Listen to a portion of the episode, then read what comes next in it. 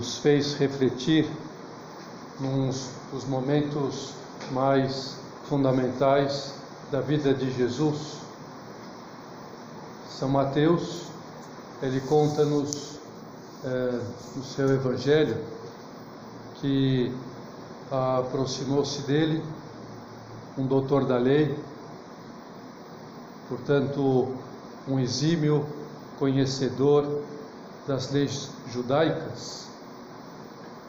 Ele queria saber se Jesus era mesmo um bom conhecedor da lei, como ele tinha ouvido falar. Para isto, apresentou a Nosso Senhor uma questão: Mestre, qual é o maior mandamento da lei? É claro que Jesus sabia é, qual era o maior mandamento da lei e respondeu: Amarás o Senhor teu Deus de todo o teu coração, de toda a tua alma e de todo o teu espírito. Nosso Senhor reitera assim para nós cristãos aquilo que já era o mais importante na vida para um bom judeu, uma boa judia. E que não deixa de ser a receita para a nossa felicidade. A nossa felicidade aqui na terra. Porque não há nada mais que possa nos fazer feliz do que o amor. Nosso coração só pode se saciar no amor. E Deus é amor. Na verdade, todo amor verdadeiro traz felicidade. Porque todo amor verdadeiro, ele participa do amor de Deus. Seja o amor aos nossos pais, o amor aos nossos irmãos, o amor você possa ter a uma amiga, o amor ao namorado que te diz: Te amo, minha gatinha. O amor a um gatinho que diz miau e é todo dengoso, mansinho. Né? O amor a um tênis superstar aquele tênis o qual você pode vestir com gosto, ele dá status né, na faculdade. Também o amor, a dedicação ao estudo, a uma tarefa profissional, ao esporte, a arte cinematográfica, a literatura, a música, a pintura, a informática, os aparelhos eletrônicos, as redes sociais, a um hobby, etc. Todos esses amores é, nos traz felicidade. Mas nada, absolutamente nada, a não ser Deus, a não ser o amor a Deus, nos pode dar uma felicidade extrema, mega felicidade, o cume da felicidade humana, do coração humano. Além disto, qualquer coisa ou pessoa fora de Deus envelhece, caduca, sai de modo, desaparece. Por isso, a felicidade que essas coisas que não são pessoas e coisas do mundo que não são Deus propriamente são passageiras. É um amor que passa, uma felicidade que não perdura. Por isso, por exemplo, o amor a um tênis. É, esse tênis que você pode amá-lo quando acorda de manhã, né? E olhá-lo, até beijá-lo, é meu tênis. Né? O amor a uma série, um amor a uma banda, um amor a um celular, mesmo o amor às pessoas humanas, os nossos familiares. Tudo isso só nos podem fazer felizes enquanto elas estão vivas, enquanto elas existem e a si mesmo olhe lá. Claro que não precisamos deixar de amar nada deste mundo, nada que seja honesto, nada que seja bom, mas o amor de Deus deve estar em primeiro lugar no nosso coração, na nossa mente, nas nossas intenções. Pode-se com toda paz amar a Deus e ao mesmo tempo amar as pessoas e amar o mundo. Aliás, na resposta que Jesus dá ao doutor da lei sobre qual é o maior mandamento da Torá, depois de dizer que amar a Deus é o primeiro mandamento, ele afirma que o segundo é amar ao próximo como a nós mesmos. Também se pode batalhar com toda a paz e com firmeza, com gosto, para tirar boas notas na escola. Podemos entusiasmar-nos com as atividades intelectuais, manuais e esportivas, com uma festa de aniversário. Né? É justo que nos empolguemos né, com happy hours, sadios, com os amigos, com a família. E também que queiramos ser profissionais bem-sucedidos, inclusive ter posses, formar uma família, casar. Isso é um dos aspectos da formação humana e cristã que nós recebemos no Opus Dei. É, até tem uma homilia de São José Maria que se intitula Amar o Mundo Apaixonadamente, onde ele apresenta o espírito da obra de uma maneira resumida, de como nós podemos amar a Deus e amar o mundo ao mesmo tempo. Mas o que tem que ficar claro, e é isto o escopo desta meditação, é que o amor a Deus tem que estar acima de tudo, acima de qualquer outro amor. Nada pode suplantar o amor a Deus no nosso coração, seja quem for e o que for. Porque o amor a Deus é mais fantástico que todo o conhecimento que nós podemos ter, toda a satisfação carnal que nós podemos sentir, todas as loucuras do nosso coração satisfeitas. Então nós não podemos ser loucos para amar algo mais do que Deus, porque estaríamos perdendo algo de mais fantástico e maravilhoso para o nosso próprio coração. Por isso, São José Maria também nos diz que nada vale é nada e menos do que nada ao lado deste meu, teu tesouro infinito, pela preciosíssima Jesus Cristo. Nada vale, é nada e menos do que nada.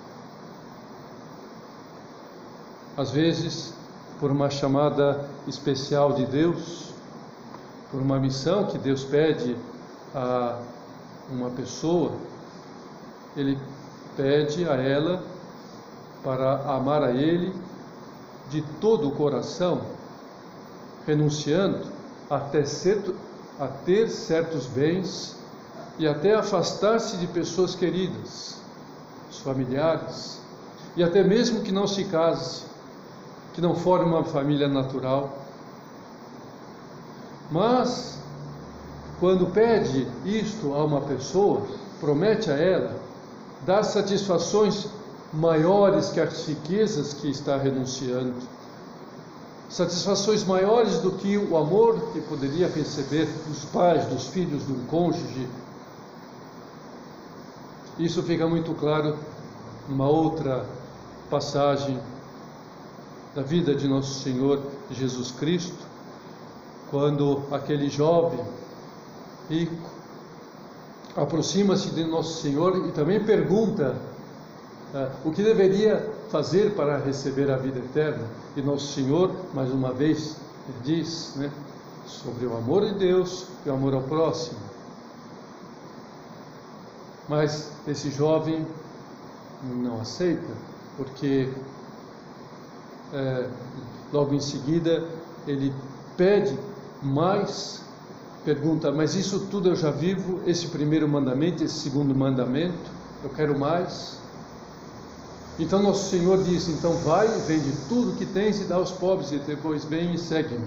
Pediu algo mais do que pode pedir a outras pessoas.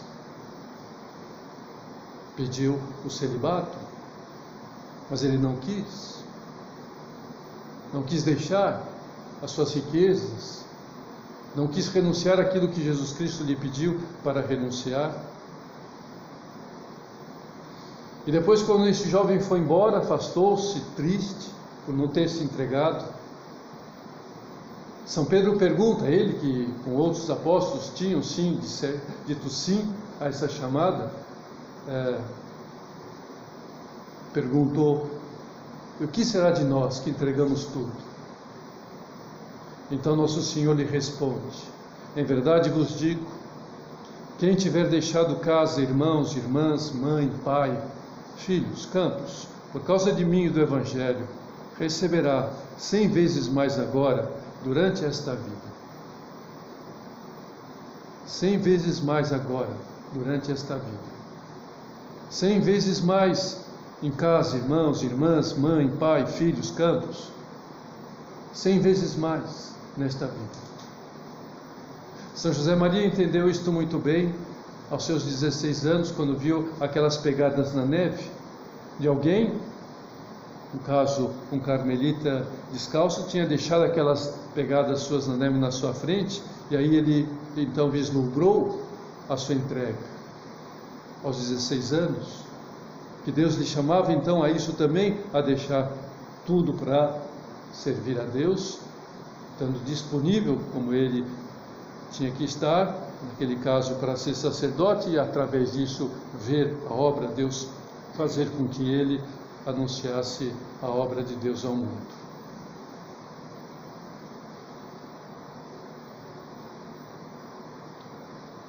Então, o que de fato nos levará a amar a Deus e encontrar nisto nossa felicidade completa?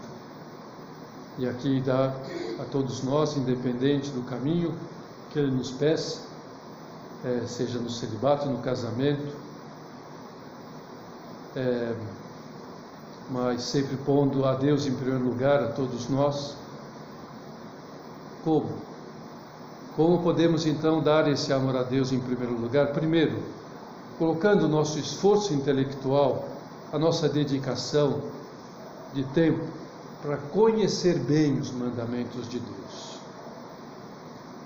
Os gerais e os mais particulares ensinados por Jesus Cristo e repetidos por sua igreja. Depois, é necessário estarmos em contato constante com Deus. Assim como é normal que estejamos em contato habitual com uma pessoa amiga. Quem está namorando é normal que esteja em contato, pelo menos virtual, né? é, constante com seu namorado e também com seus pais, com seus irmãos, não é verdade? É, mas como nós fazemos isto? Conversando com Ele sobre tudo que envolve a nossa vida os nossos sentimentos, os nossos projetos, os nossos sonhos, as nossas euforias, aquilo que nos angustia, aquilo que nos deixa ansiosos e preocupados, tudo, tudo que passa uh, no nosso interior, na nossa cabeça, na nossa vida, levamos e conversamos com Deus. Então, à medida que nós vamos aumentando essa nossa intimidade com Ele, o que ocorrerá? Iremos conhecendo melhor a sua fantástica sabedoria, a sua infinita misericórdia, seus desejos de nos fazer muito felizes. Vamos então tocando neste coração de Deus. Vamos adentrando nessa vida fabulosa da Santíssima Trindade. Vamos descobrindo que ninguém nos compreende tanto, ninguém nos entende tão bem, nos valoriza como Ele nos valoriza. E assim irá crescendo o nosso desejo de fazer sempre o que Ele quer de nós. Para que não possamos ir embora, afastar-nos dele tristes por não querermos entregar-nos a este amor. E esse diálogo, diálogo que nos leva então a pôr em prática, viver na prática esse amor a Deus, é um diálogo espontâneo, tem que ser espontâneo. Um diálogo que travamos com Ele a qualquer hora do dia, em qualquer lugar. Assim como nós mandamos né, uma mensagem ou um telefonema às pessoas que amamos, é, a qualquer momento, a qualquer lugar, como alguém me dizia hoje, né, que é normal que façamos. Pois também com Deus. E Deus nem precisa de celular. Nós não precisamos, Ele também não precisa. É direto, é um contato direto, é espontâneo a toda hora. Às vezes simplesmente para dizer oi, como tanta gente diz oi, né? E aí, oi, tá, oi. É, então, mas diz, porque quer dizer um oi para nós, e diz um oi, a gente diz um oi, né? É, é, bom dia, boa tarde, boa noite, boa madrugada, depende, né? Se a gente está acordado ainda, então vamos dar. Tem gente que diz boa madrugada, né? Escreve lá, né? celular, um, um beijo, mandar um beijo. Assim, com Deus é a mesma coisa, não é diferente. Não é diferente, muito mais. E muito mais constante, a gente pode dizer, e Deus não se cansa. Nós não cansamos com boa noite, boa tarde, boa dia, boa, boa madrugada. Mas Deus não, podemos mandar, né? No entanto, para que seja mais íntima essa nossa amizade com Deus, é necessário também que a gente marque encontros e horas e lugares fixos para conversar mais intimamente, mais extensivamente com Ele. E ajuda é, que esses encontros sejam mais proveitosos e encontros de amor verdadeiro. Encontrar, na medida das nossas possibilidades, um lugar tranquilo e silencioso Pode ser o nosso quarto, pode ser uma capela como esta, uma igreja, um bosque. E nessa conversa, é, escutaremos né, no nosso íntimo a sua voz. Podemos escutar a voz de Deus. Porque Deus é uma brisa suave, Deus fala no sussurro. Então a gente só pode encontrar, ouvir a voz de Deus no silêncio, no silêncio interior, sobretudo, mas também exterior. Né? E assim nós vamos nos sentir compreendidos, muito amados também, consolados, seguros. Na medida em que nós vamos travando e dando esse amor a Ele, nós vamos é, não recebendo, porque recebendo a gente já está, mas eh, percebendo, tendo a percepção desse amor de Deus por nós. Né? Vamos ouvindo respostas e conselhos oportunos, forças para enfrentar dificuldades e vamos nos sentindo mais tranquilos e dispostos para tudo. Isso são as consequências fantásticas, maravilhosas do amor a Deus. Assim nós amamos a Ele. Tendo um momento do dia para estar só com Ele. Só com Ele. Talvez acordando 10 minutos mais cedo, 15 minutos mais cedo, para ter este momento logo no começo do dia, ou no começo da tarde, sem receio de que isso prejudique o rendimento do estudo, porque a oração o tempo que nós damos a Deus, exclusivo para Deus, não nos torna menos inteligentes. Então não podemos ter receio, bom, vamos ficar mais tapados por fazer oração. Não, pelo contrário, nós vamos ficar mais inteligentes, porque nós somos encantados com a sabedoria infinita de Deus. Então a oração só nos pode nos tornar melhores conhecedores das coisas e mais preparados para os estudos e conhecimentos que temos que fazer. Assim como também é, a oração não subtrai horas do estudo, mas acrescenta. Como isso é possível? É possível porque nos torna precisamente mais capacitados intelectualmente. Então, aquilo que nós demoraríamos três horas para conhecer, para entender, para desenvolver um estudo, nós vamos precisar de duas horas graças à oração. A meia hora de oração quer dizer, na prática ganhamos meia hora, sobrou meia hora. O que eu vou fazer com a meia hora? Pode fazer o que quiser, não precisa estudar. É. Porque você fez oração, né? A oração faz que ganhemos mais tempo. Assim como uma pessoa normal, ela não diz, ah, eu não vou comer, eu não vou dormir para trabalhar mais. O que vai acontecer é que ela vai trabalhar menos, que vai perder capacidades físicas, intelectuais, neurônios, vai perder, sei lá, um monte de coisa, né? sangue, vai ficar anêmica e não vai conseguir trabalhar mais. Vai conseguir, vai ter um momento que ela acabou, não trabalha mais até morre. Né? Então, assim também na vida espiritual, a gente morre, pode morrer espiritualmente é, se não faz oração, nos afastamos de Deus. Alguém ainda pode dizer: Ah, mas eu já me encontro com Deus na missa. Tá bom, mas isso é muito pouco. Além de que, para quem o único ato de amor a Deus, ou quase único, for a missa dominical, com certeza ela, neste momento, vai ficar olhando para o relógio, para o celular, para ver é, é, que horas vai acabar essa missa, rezando para que acabe logo, é, pensando na caminhada na praia, pensando no churrasco, pensando no namorado, pensando no estudo, pensando no trabalho, tem, enfim, um monte de coisa, mas não vai.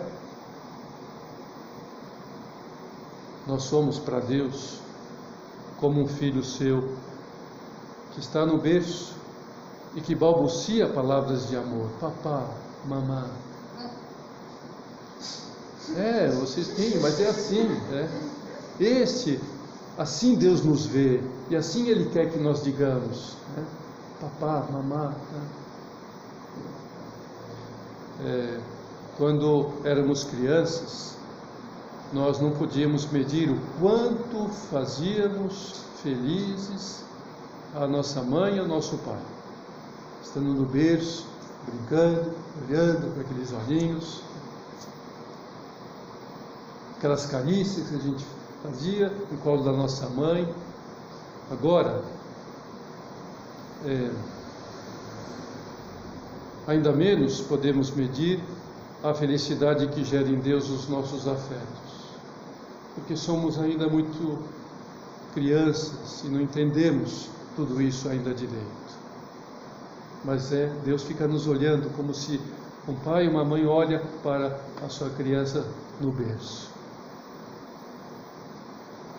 Além disto, é, também podemos considerar algo que Gabriele Bossi é, ouviu de Jesus Cristo na sua oração íntima. Pensa acaso que por ser eu Deus não tenho necessidade de ternura? Olha o que Jesus Cristo diz-nos. Ele tem necessidade da nossa ternura. Não só nós, ele também tem. Deus espera de nós esses movimentos de carinho do nosso coração. Que Ele nos fez para isto. Ele nos criou com amor. Ou nós somos, por acaso, fruto de um engano de Deus, de um descuido de Deus, de uma distração de Deus. Ou ele pensou em nós, imensamente eu quero criar a este, eu quero ter esses meus filhos, essas minhas filhas. Por isso ele também, Jesus diz-nos, como disse a Gabriele, sai de tuas medidas habituais, ama-me mais. Talvez essa seja a palavra deste momento. Que Jesus Cristo nos diga, pedindo-nos mais amor, saia dos teus, das suas medidas habituais, dê-me mais. E essa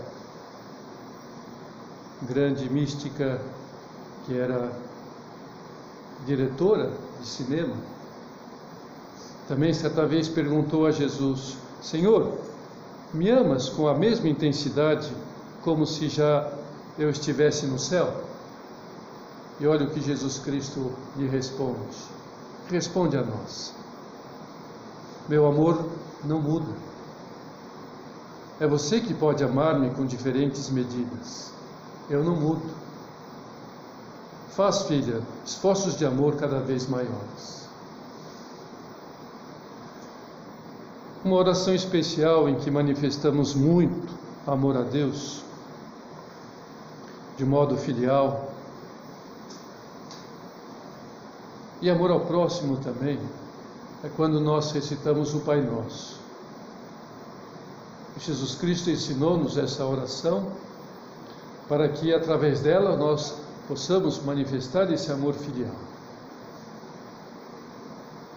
E isso Jesus também explica a Gabriela e você.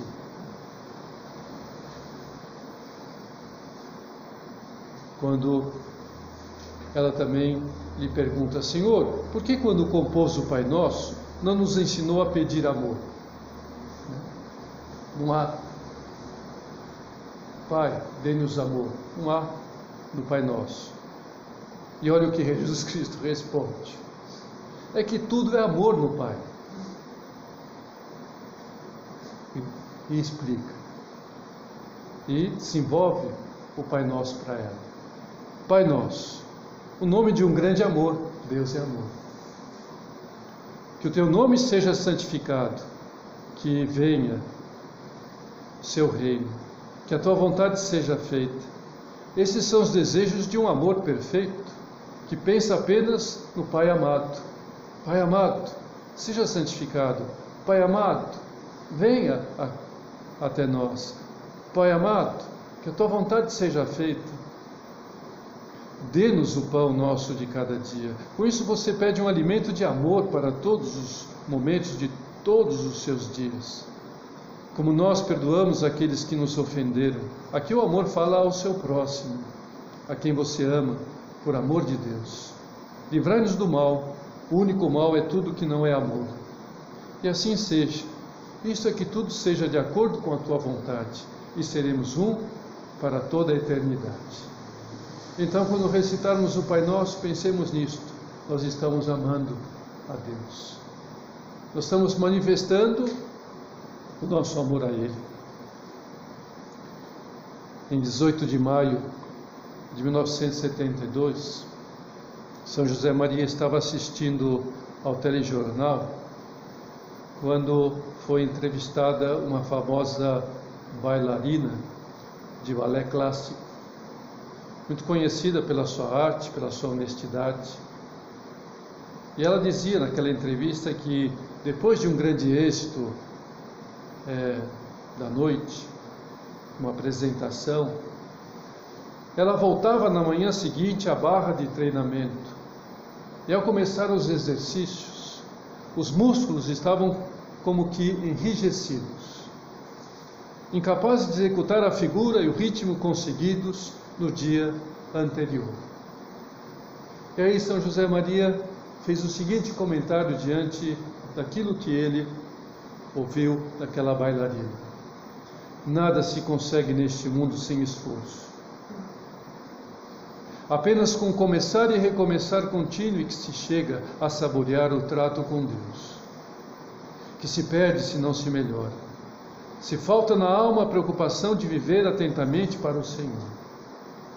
Para amar a Deus de verdade, é preciso esforçar-se constantemente por amar. E para terminar, queria lembrar que amar a Deus nada mais é do que uma lógica correspondência, porque Ele nos amou primeiro, criando-nos e nos redimindo. Como tão belamente nos diz São João na sua epístola, nisso está o amor. Não em que nós tenhamos amado a Deus, mas em que Ele nos amou a nós, enviou seu Filho como propiciação pelos nossos pecados. Peçamos então a Nossa Senhora, Mãe do amor formoso, que ela nos ajude a amar a Deus com todo o nosso coração, com toda a nossa mente, com todo o nosso entendimento, acima de todas as coisas, até o último instante da nossa vida na terra.